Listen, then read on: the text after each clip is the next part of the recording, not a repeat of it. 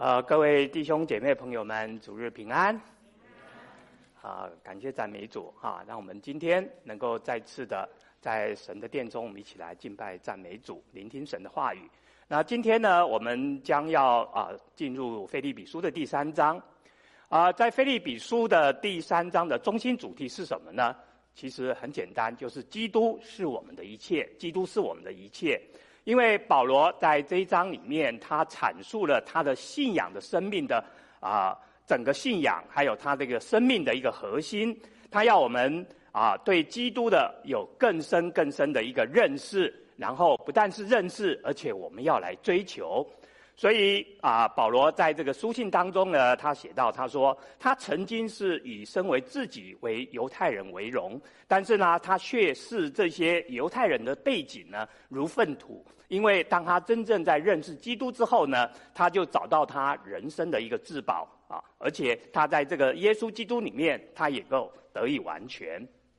呃，五年前呢，在法国的。巴黎苏富比的这个拍卖会上面呢，有一个清朝乾隆时候的这个花瓶呢，以一千六百二十万欧元的高价码呢，就卖出去了。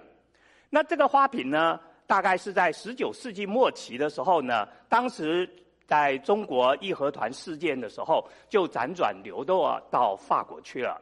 啊，那。可是呢，花瓶的原来主人只知道这是很精美的花瓶，但是他却不识货。曾经呢，这花瓶可能是摆在这个人的家里面的客厅。可是这个人的后代呢，啊，更不识货，就把原来他的父亲摆在家里面的这个花瓶呢，就摆到了阁楼里面去了啊，就摆到阁楼里面去了啊。那摆了，而且一摆摆了几十年，不见天日。后来不知道大概在为了要亲家里面哈，那他就把这个花瓶呢就送到外面去鉴定。哎，人家一看这个花瓶很值钱呢，啊，所以他就决定送到拍卖会，把拍卖会上面去拍卖哈。那时候拍卖会啊，苏富比鉴定的价格大概是七十八十万美金左右啊，哦欧元左右七八十万。结果呢，弟兄姐妹也看到结果了，他是用多少钱卖出？一千六百二十万。整整二十倍的价钱，比原来苏富比所预估的价钱这样的一个高价给卖出了，啊，所以我们知道这个花瓶的主人呢，新的主人他一定是一个很识货的人，好，他不但识货，他更爱惜这个宝贝，好，他愿意用超过原来价钱整整二十倍的价钱来购买这个花瓶。在马太福音里面，其实也讲到这样的一段话，在十三章四十四到四十六节，耶稣有这样的一个天国的比喻。他说：“天国就好像一个宝贝藏在地里面，当人遇见了他，就把它藏起来。不但如此呢，还怎么样？欢欢喜喜的把变卖所有的一切来买这块地。那他又继续说，耶稣又继续说，天国呢怎么样？”就好像买卖人寻找了一个好的珠子，当他遇见了一个更宝贵、更重价的珠子的时候，他就把他的一切就怎么样去变卖了，来为了买这个珠子。啊，当然我相信这个花瓶的新主人，他大概不是会去变卖他所有一切，但是他的确是付了非常非常高的价钱来买了这个花瓶。啊，那待会呢，啊，我们也会根据这个整个。啊，这个宝贝啊，这个中心至宝这个东西呢，也是我们今天来分享的一个重点主题啊。那我们就开始来看今天的经文啊，在腓利比书啊第三章的一到八节。哇，我读单数节，弟兄姐妹读双数节。啊，我们开始第一节，弟兄们，我还有话说，你们要靠主喜乐。我把这话再写给你们，并我于不为难，与你们却是妥当。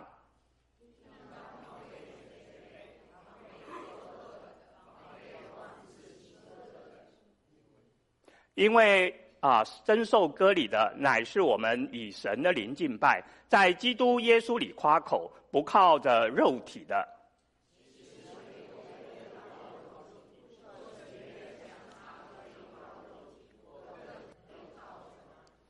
啊，我第八天受割礼，我是以色列族便雅悯支派的人，是希伯来人所生的希伯来人。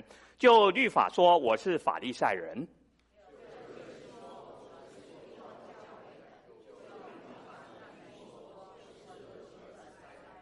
只是我先前以为与我有益的，我现在因基督耶稣都当作有损的。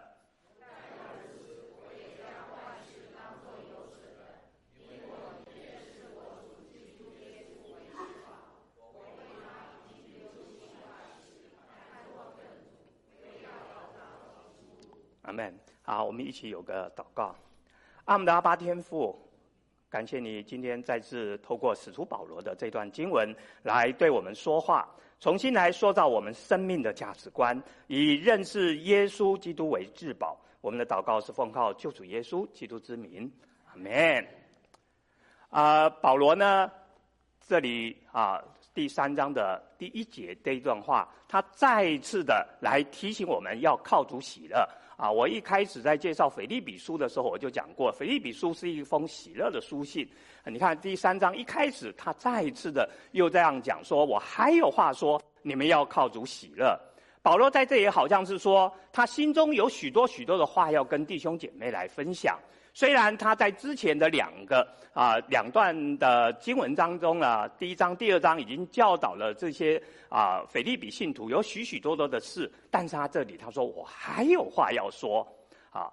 其实在这段经文当中，保罗首先是要来警告腓利比的信徒，要提防那些他们必须要主张用割礼才能够得救的这些假师傅啊。他最主要是来反驳这一段啊。他说他们是破坏真理，还有破坏自由的。那保罗接着他就告诉他们说，如果说真的要按照肉体的这个条件来说的话，他其实比每一位犹太人呢都还有更可夸的地方。但是呢，保罗他在说，他却把这些他犹太人的背景这一切，却把它当作粪土了。因为跟认识基督来相比的时候呢，这些都不算什么了。好，今天呢，因为时间的关系。我的经文重点是在后面的四到八节，那一到三节呢，我在下次的讲道当中呢，我又回到一到三节，哈，我们会花比较多的时间来看这一段的经文，哈。那其实，在这个世界上呢，充满了许多这样的一个人，哈，他们认为他们可以透过自己的自身的努力，或者靠着一些宗教的仪式来赢得他们来到上帝的面前，能够得到永生的一个特权。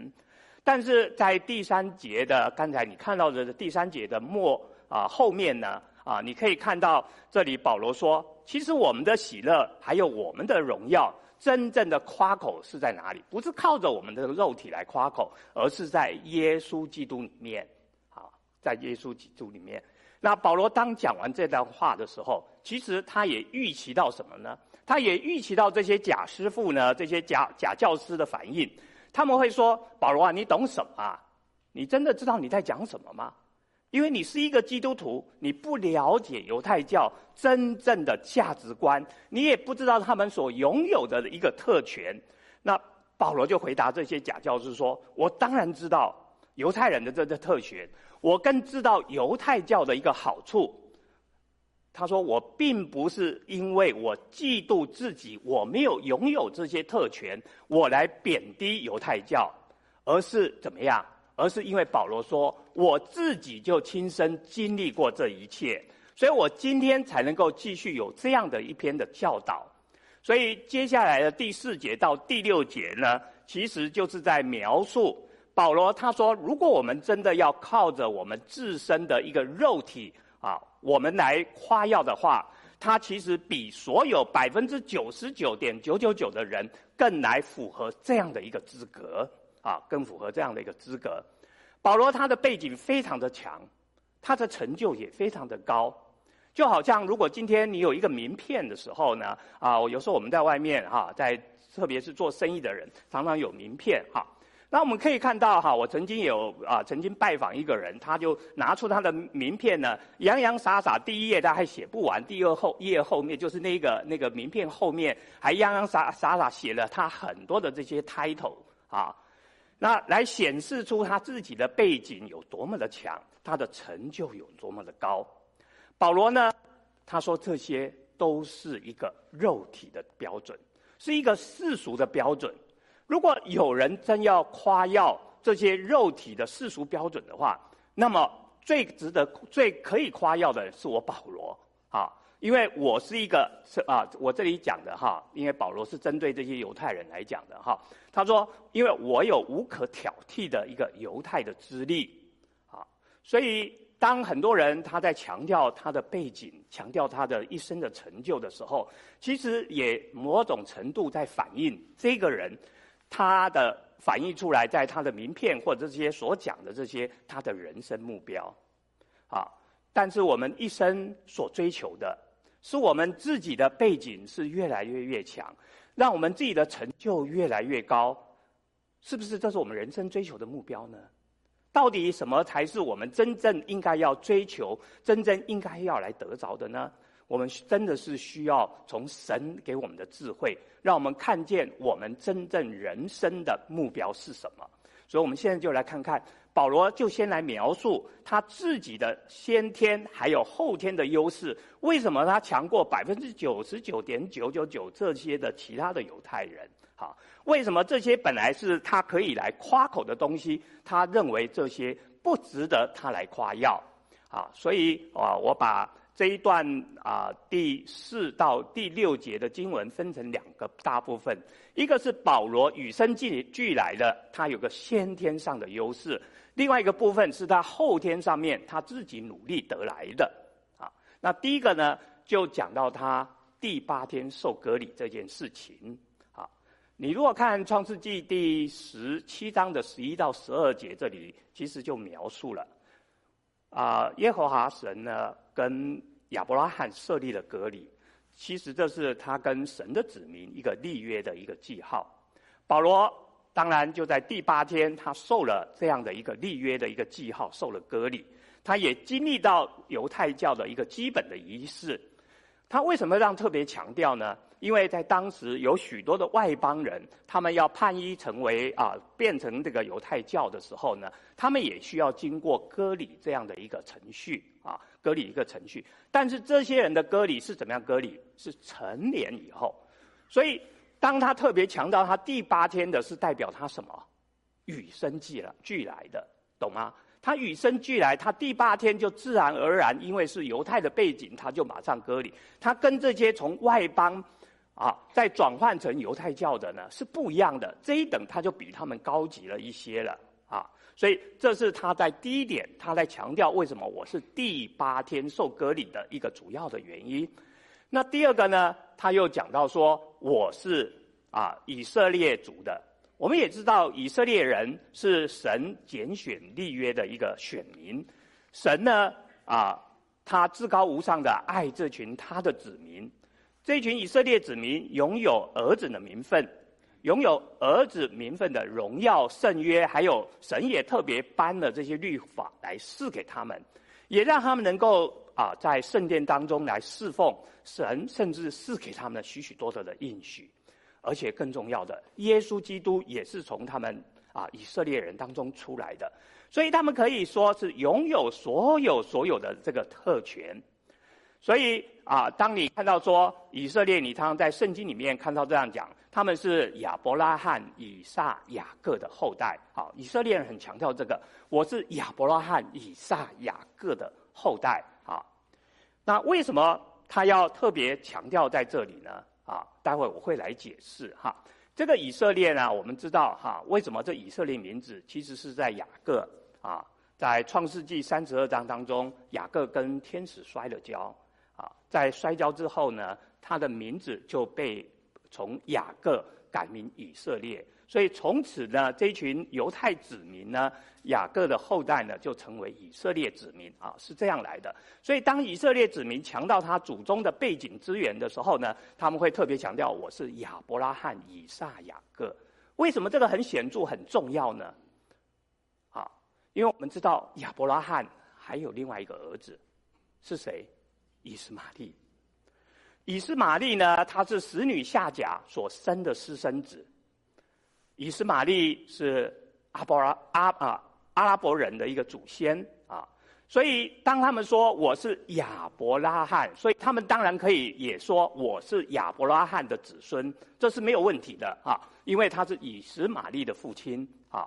但是呢，以实玛利的后代就是这群阿拉伯人，不是以色列的子孙，所以你必须要了解这一点哈。所以他讲说以色列祖孙，他是从亚伯拉罕、以撒、雅各来的。虽然阿拉伯人也是亚伯拉罕的后代。但是他们不能称为是以色列人的后代，因为他只是亚伯拉罕的子孙啊。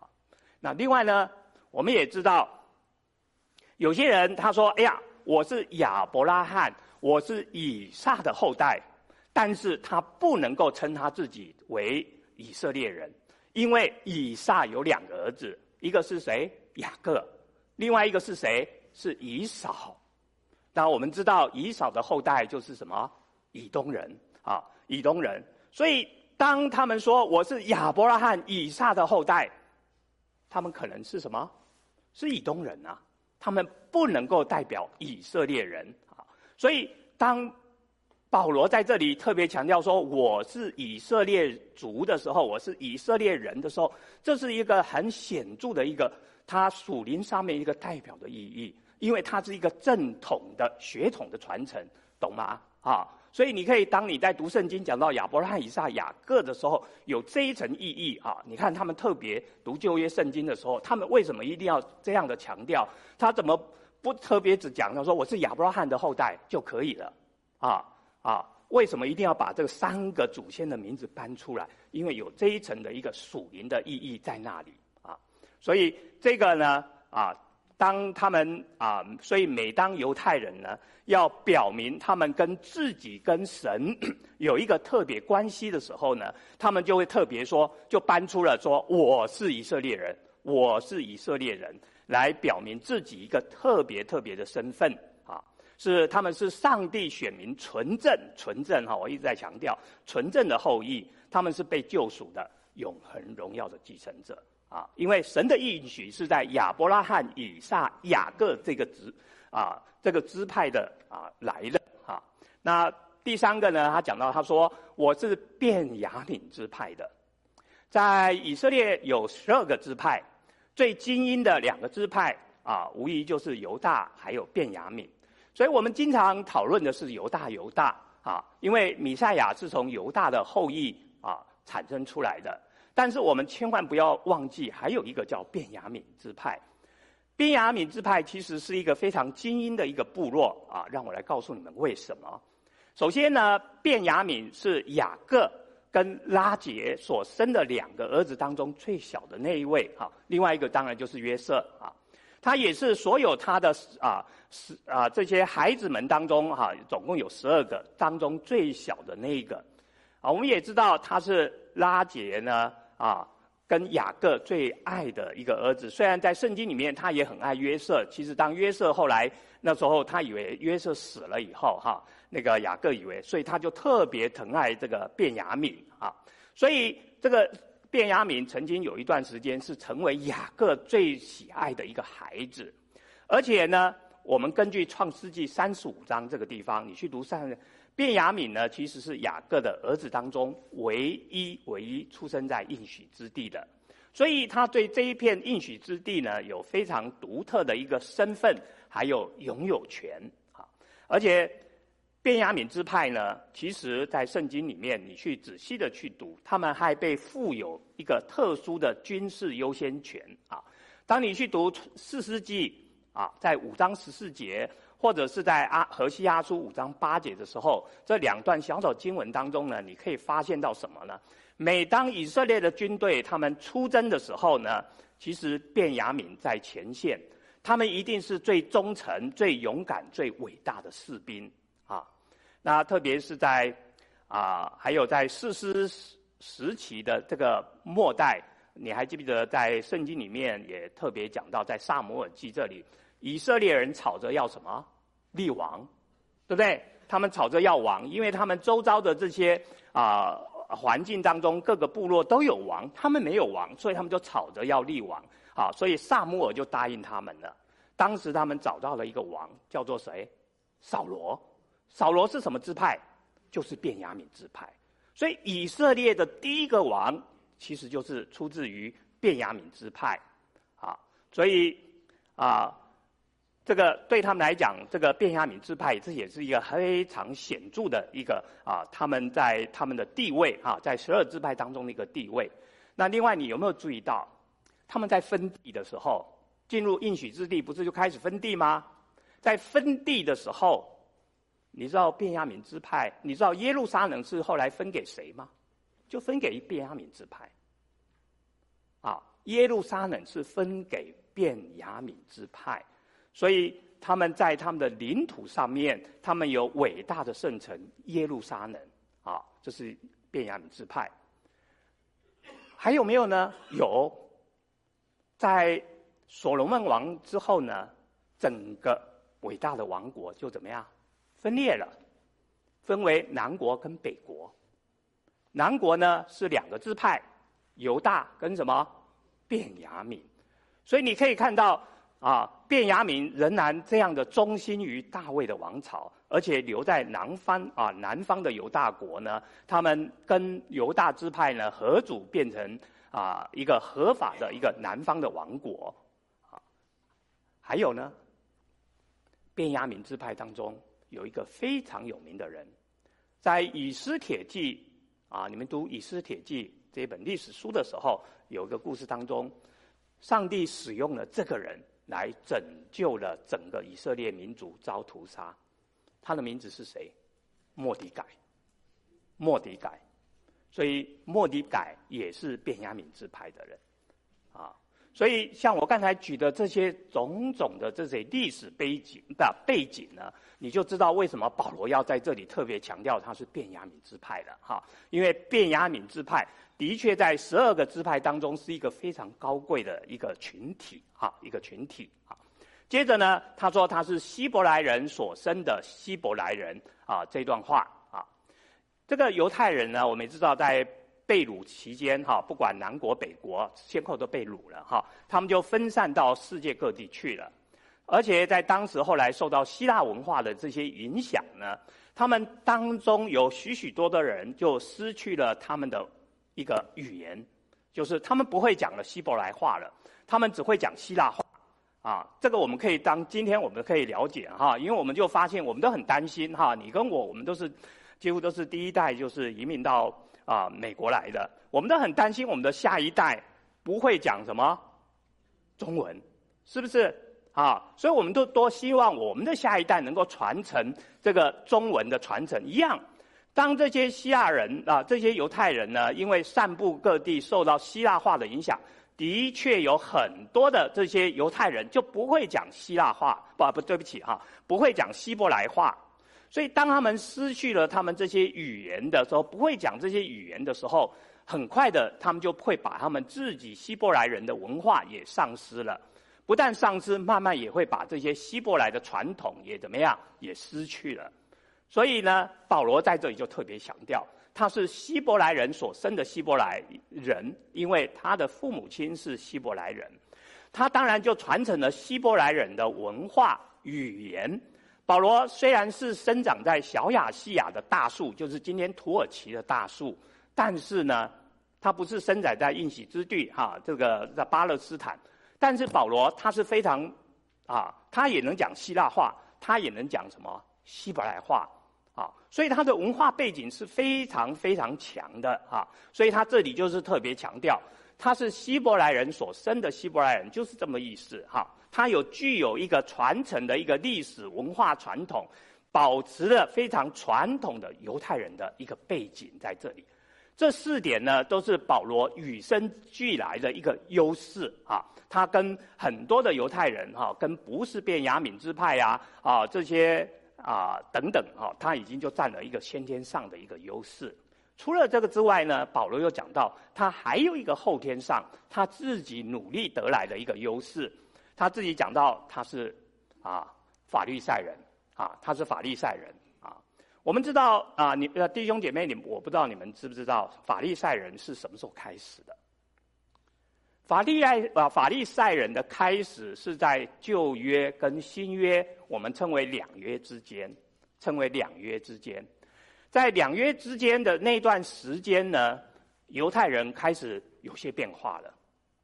里面有些犹太人呢，跟今天一样啊，今天我们啊很多的基督徒变得比较啊自由派了哈。当时的犹太人也发生这样的一个情况，他们就传啊偏向自由主义啊，他们就开始去质疑他们的这些传统摩西五经啊，去质疑这些摩西五经的这些权威啊。就在那个时候，就在犹太人当中就兴起了一个团体。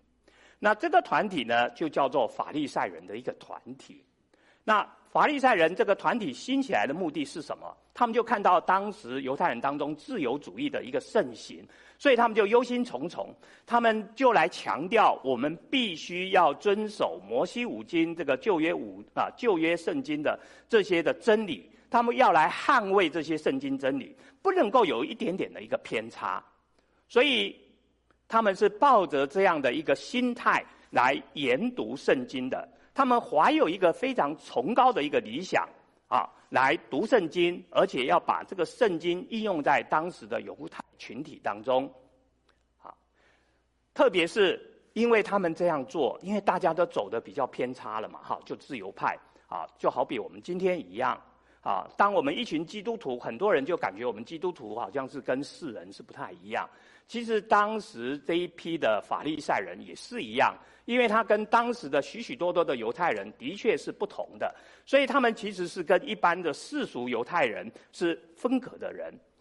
他们是维护传统犹太教精神的啊一个族群，而且持守正统的一个信仰。其实他们也是一个非常精英的一个团体。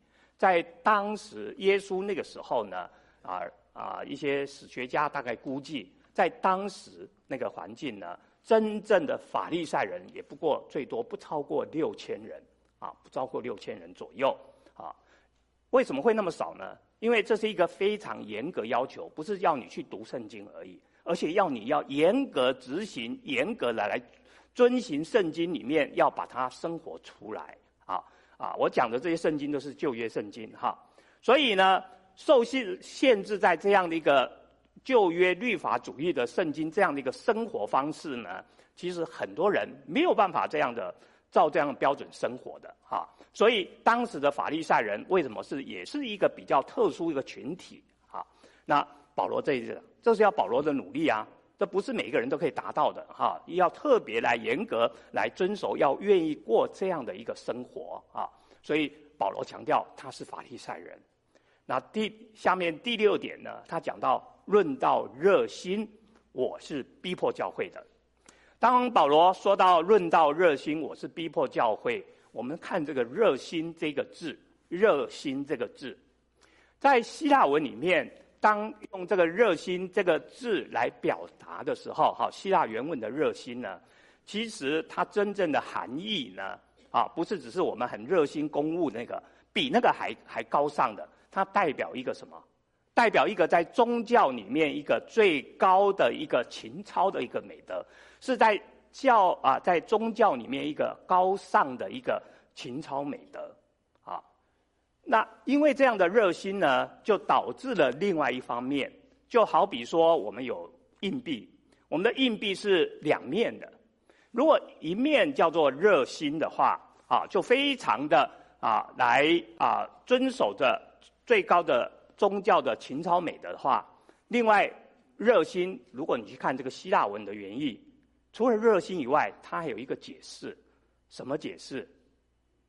这个解释可以翻译成叫做嫉妒，或者是记恨。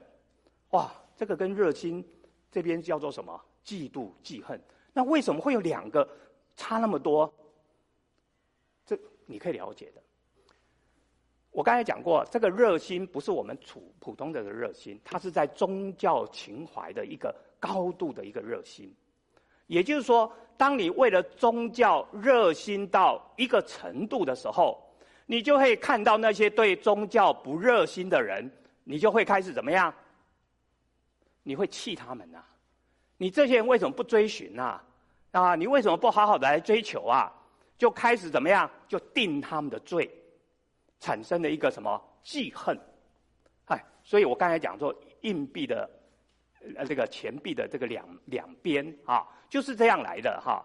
那所以当保罗说我热心这样的爱上帝的时候，另外一方面也代表什么？代表说，只要里面那你们任何人，你们敢有做冒犯上帝的事情，啊，我就是非常的厌恨你们，啊，非常的厌恨你们。这个就是热心的原来意思。所以呢，保罗他爱上帝，他也爱上帝的律法，他更爱上帝所拣选的这批犹太人。所以他就自以为是的，为了上帝这样的他所受的这是法利赛人的教导呢，他就去很发了这样的所谓热心。所以他对于任何只要冒犯上帝的事情，他就深深的痛恨。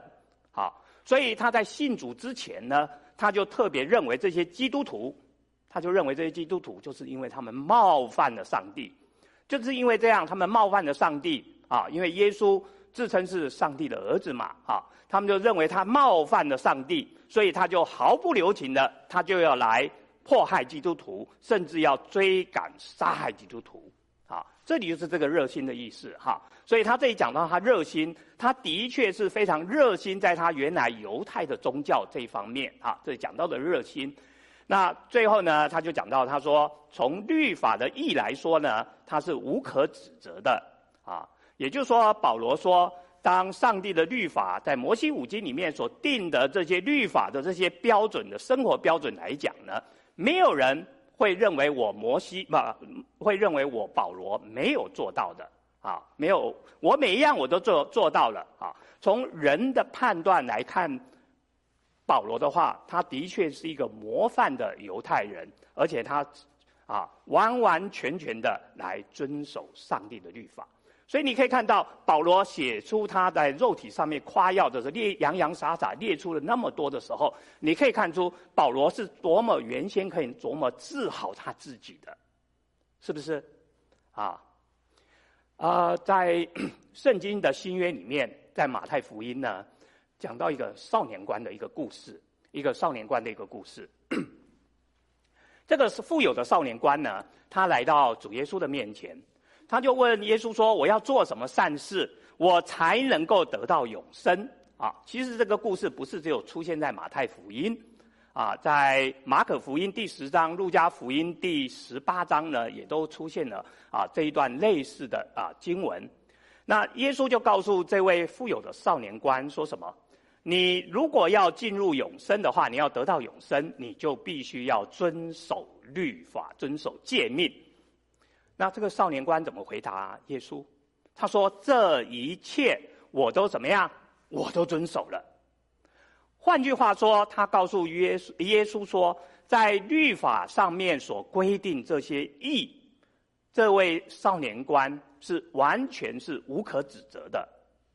那耶稣就接着来挑战这位少年官，他说：“你如果更要进一步的来做这样一个完全人的话，那么。”你去变卖你的财产，你去分给穷人，那么必有财宝积在天上。这位啊，而且最后一句很重要，而且要来跟从我。当少年官听了这句话以后，他的反应是什么？他就忧忧愁愁的走了，忧忧愁愁的走了。为什么？因为他的产业很多。这位少年官呢，他非常的敬虔，他也非常的真诚。要不然他不会说要来到耶稣的面前来询问，我要怎么样才能够得到永生。耶稣来问他的生活，他一直说我非常遵守律法，我非常遵守律法，看起来是无懈可击。看看我刚才所介绍的保罗，也是一样无懈可击。在所规定的这些呢，他完完全全的都做到了。可是呢，当耶稣跟着少年官说：“我要再赐给你一个更好的未来，将来的时候，你要放弃你的一切来跟随我的时候，”少年官却告诉耶稣：“Say no, no，我不要。”他就离开了。保罗在某种程度上面跟这位少年官是非常相近的。啊，非常相近的，因为他们的遵守律法，甚至我敢说，保罗是超过这少年官的。保罗说：“我具有这些优秀的凭证。我在第八天受了割礼，我是纯正的以色列人，我具有高贵血统的便雅悯支派，而且我是希伯来人所生的希伯来人。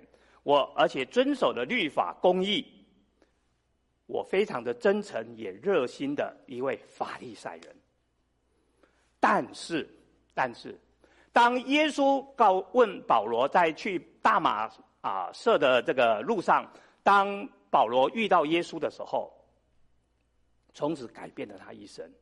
当耶稣说放下一切来跟从我的时候，保罗却跟这个少年官做了完完全全不一样的一个抉择。所以，我们接下来七到八节呢，我们就来看为什么保罗可以做出跟这个少年官完全不一样的一个人生抉择呢？主要的一个原因就是什么？就是他认识基督。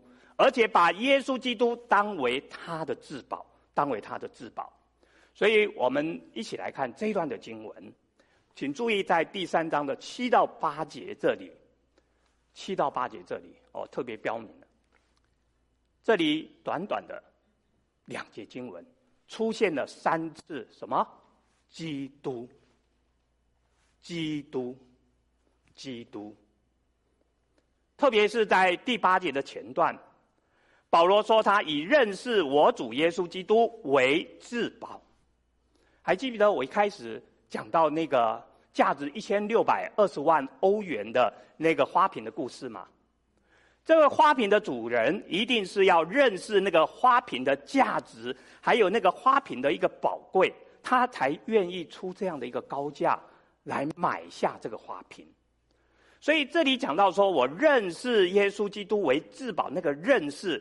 绝对不是这样随便瞧瞧，他不是这个买主呢，他就坐在苏苏富比的拍卖会上面，远远的看了瞧一下，买了，绝对不是的。弟兄姐妹一定能买新车，是不是？你们买新车的时候，你不会只看到这个 catalog 或者什么介绍啊，有有一一辆很好很好的新车出来了，买了，不会吧？你一定是做过很多的研究吧？是不是？今天这里讲到认识，啊，他是一定做过充分的研究，啊，所以圣经上面呢，对于这个认识呢，也不是只有一个头脑上面、一个知识上面的一个认识而已，而是要强调你跟这个神、跟这个主体呢，有发生一个非常亲密关系的一个建立。要这样的关系建立之后呢，你才会把这个主耶稣基督呢，把这个主耶稣就当做你人生的一个至宝。而且呢，所谓当我们讲到这个人生至宝的时候，你甚至愿意为这个至宝来赴汤蹈火，你甚至愿意为这个至宝来牺牲你自己的生命，为的是要来得到这个至宝。这样的至宝才叫做什么？至宝。许多人在我们人生当中，我们常常很关心我们的工作，我们也关心我们的地位，关心我们的权利，关心我们的金钱，甚至有些人把这些当做是他人生的一个至宝。甚至呢，为了这个至宝，他所谓定义的至宝呢，他牺牲掉自己的身健康，甚至牺牲掉自己的家庭的关系，为的是要得到他所谓的一个至宝。来追求这样的一个至宝。当保罗选择把耶稣基督当成他至宝以后，他就已经改变了他整个人生的一个价值观了。他以前所夸耀的肉体成就，他今天不太夸耀的。他以前认为是有益的，他把它当作是有损的，甚至把它当作是一个粪土来看待。他为了只要来为了得到这个基督。这个才是一个真实的一个信仰。那在这里呢，也让我再花一点点时间来跟大家来分享。保罗在这个地方，他用了几个关键字：有损、有益、自保、粪土，来代表一个人生价值观的一个改变。这个“有损”这个字呢，在新约呢，一共只出现这么四次，我全部把它列出来了。两次是在腓利比书。三章七节的八节，另外两次是出自在使徒行传二十七章的第十跟二十一节，在使徒行传里面不叫做有损，它是用另外一个字来表示，叫做什么？破坏，啊，破坏。而且你去读使徒行传的时候，你可以发现它出现的时候是跟海上的货运是有关系的，的确没有错哈。有损这个希腊字原来的用法，的确是用在货运、海上货运的啊运输有关，而且是代表一个商业上面的一个损失。当我们说，当他们在当时说这个有损破坏的时候，其实都在这是海上货运的一个术语哈。为什么呢？因为在当时呢，船在海上。啊，那时候就常常海啊，船呢要载运一些货物啊，经过这个爱琴海运送到各各个地方去哈、啊，就经过这个海运啊。那常常他们会碰到一些大风浪啊啊，或者天气恶劣到一个程度呢，这个船呢那时候船呢也比较小啊，就会遭遇到很大的一个危险。这时候船长。船长通常也是拥有这一艘船的这个船主，他必须要做出一个他人生一个很重要的一个决定。他什么决定呢？他是不是因为海上的那个船呢？我们知道载货物，包括现在的大货轮也是一样哈。在海上在漂流的时候碰到大风浪，这个那个船上面的货会这样跑来跑去嘛，不固定。所以就会造成重心不稳。如果全部跑到一边的话，风浪一来往这边反，船就翻掉。所以船长要做出一个很重要的一个决定，什么决定？什么时候？如果要保住这一条船，也就是保住他自己的人命的时候，他必须要把他这些的货物怎么样抛弃到海里面去？他必须把这些货物就丢到海里面去了，啊，丢到海里面去了以后，让船能够保持平衡。同时能够保住他的命，啊！但是这样的后果是什么？哎，这个船是他的，他招揽这一笔生生意，啊！我不相信当时是不是有这样一个保险，像今天这样的一个保险，啊，那个货物的船，他们要买保险，万一损失了还有保险赔嘛？我相信以前没有，所以这个船长就要承担一个货物啊这个损失哈，因为他就等于赔钱，他要赔人家钱哈。所以呢，他必须要做出这个很困难的一个决定。好，这个动作把船上的货物丢到海里面去，这个动作就叫做有损。啊，有损的意思就是从这个地方来的。所以呢，在这里保罗用这个字来描述，其实也是一样。在我们人生当中，你必须有的时候必须做这样的一个抉择，必须你要做这样的一个抉择。你做了什么抉择？你必须要把你人生的很多重担货物，你也要做这样一个抉择怎么样？丢了，丢了。但是很不幸啊，很多的人我们没有办法丢弃到我们人生很多的包袱，我们仍然重重的扛着我们的包袱，结果怎么样？就跟船在描述的一样，可能这个风浪来你就被淹死了，你的船整个就淹了。所以在这时候，我们必须要做出一个抉择，这个抉择就是有损，啊，有损啊。那另外第七、第八节这里又讲，你讲到说当做有损的，啊，当做有损，这个当做也是非常有趣的一个字，哈。这个原文这个当做啊，我们翻译成当做，其实原文的意思是要仔细思考。你要仔细去计算的一个意思哈，所以你你那个当做有损失上，仔细的思考以后，你才做出这样一个抛弃货物的一个决定啊，这样的一个决定要经过仔细的一个计算。所以保罗整个在这里的一个内容，其实是讲到一个利润还有损失的一个商业交易哈。其实他这里用商业交易一个方式来表达的。我们都知道犹太人他很会做生意的。犹太人也是很会精打细算的，对不对？啊，他是这样的一个民族哈。保罗他自己其实有一个人生的一个账簿，好，他人生的追求，他把它列出了两行，啊，一行在这里呢，他有一个优良的祖宗的一个传统，那么他有一个正统的一个信仰，他一个他非常热心的人，而且他是一个无可指责的，这是他中间这一栏，他一个人生的追求，他中间这一栏。他有另外一栏是叫做主耶稣基督，好，保罗他有一个账本，在信主之前呢，他的追求是什么？他人生的追求在信主之前是在中间的这个，他把这一切是当做有益处的，他把这一切当做是有价值、有利润的。对于最右边的主耶稣基督这一栏呢，他认为是无用的，他认为是亏损的，他认为是不屑一顾的。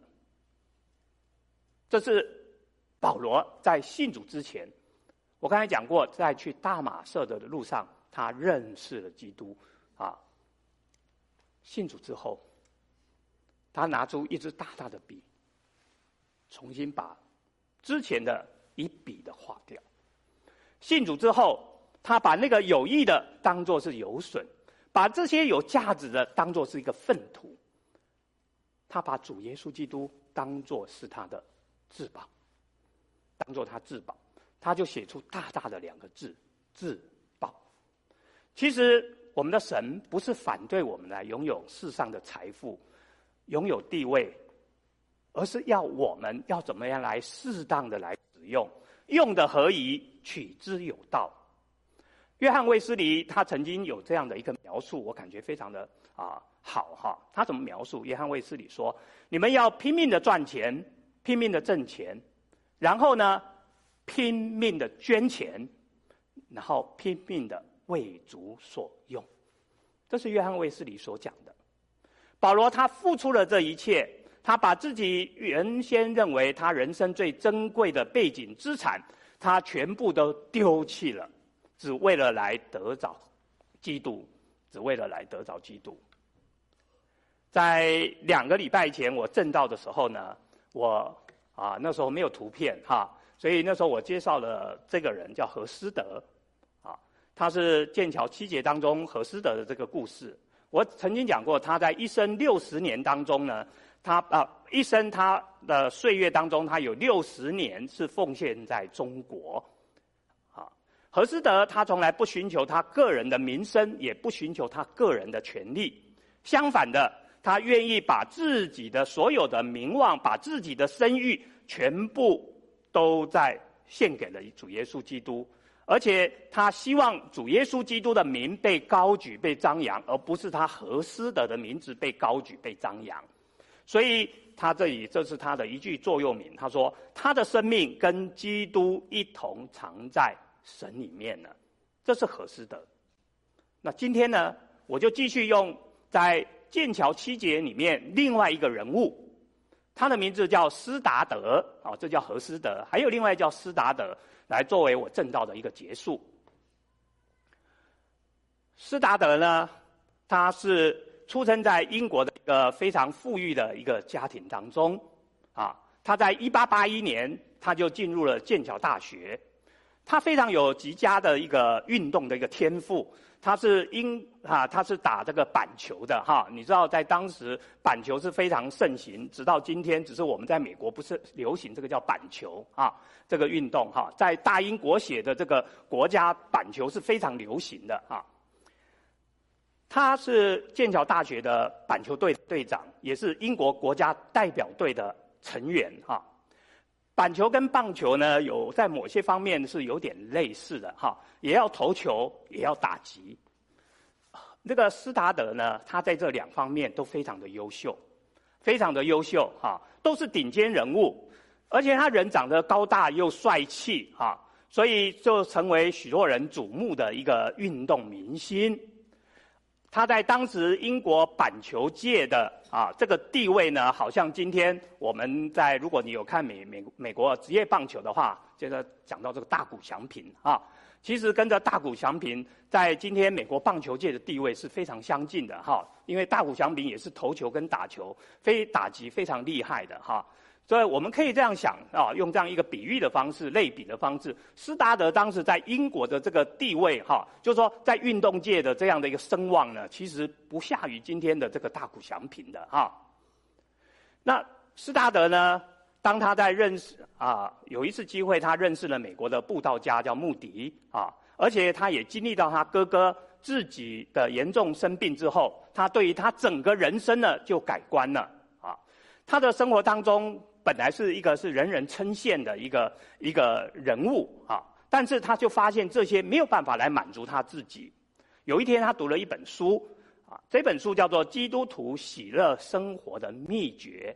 那这一本书在这里面呢，有一句话打动了他的心。这里面讲到啊，让他能够就深深的就自己有很大的反思。他说：“我发现我之所以没有过一个基督徒的一个喜乐的生活呢，是因为我还保留着许多，我身上保留着许多不属于神的东西。我知道我是主重价买来的。”但是我却保留我自己，不愿不愿意归他啊，也不愿意完全降服在神的啊啊的脚下啊。所以当神给了啊主给了这个斯大德有这样的启示以后，他就立即跪下来，他就决定把自己就全心奉献给主了哈。他就加入了戴德生的中国内地会，在一八八五年呢，他就来到中国来宣教。啊，来到中国宣教。那一八八八年呢，他那时候结婚，跟啊一位也在天津做宣教士的一个姐妹来结婚啊，就结婚了。结婚之前呢，他就把他所有的，因为他很有富有的家庭，他父亲也留下很大的遗产给他，他就把他所有的遗产全部都捐出去了，只留下了五块银元，还有棉被，他剩下这样的一个财产。就开始他的宣教的生活，跟着妻子过着一个信心的一个生活，这就是斯达德。他在中国工作了十年，后来健康的关系，他必须回到英国啊。那回到英国休息好了一些，他就又继续他的宣教。这次他没有回到中国，他到了印度，到印度六年，接着又到非洲二十一年。整整在非洲有待了二十一年，最后也死在非洲的刚果。这位就是斯达德，他本来有一个非常富裕的一个环境，他可以享受在英国非常美好的生活。为了主，他放弃了这一切。那最后呢，我用他一句一句属灵的名言来作为我今天讲到的结束。他说：“我们的人生只有一次。”很快就会过去了。只有为基督所做的事情才会长远，只有为基督所做的事情才会长远。我们一起祷告。我们的主保罗信主之前跟信主之后，他形成两个不同的故事。他最终选择了耶稣。这位斯达德，他也选择了耶稣。但是在马太福音当中的少年官，他也有他的选择。他最终选择了财富，而且忧忧愁愁的走了。最后与主耶稣与天国无分。主啊，求你在我们面对人生的一个抉择的时候，我们能够正确的选择你自己的道路。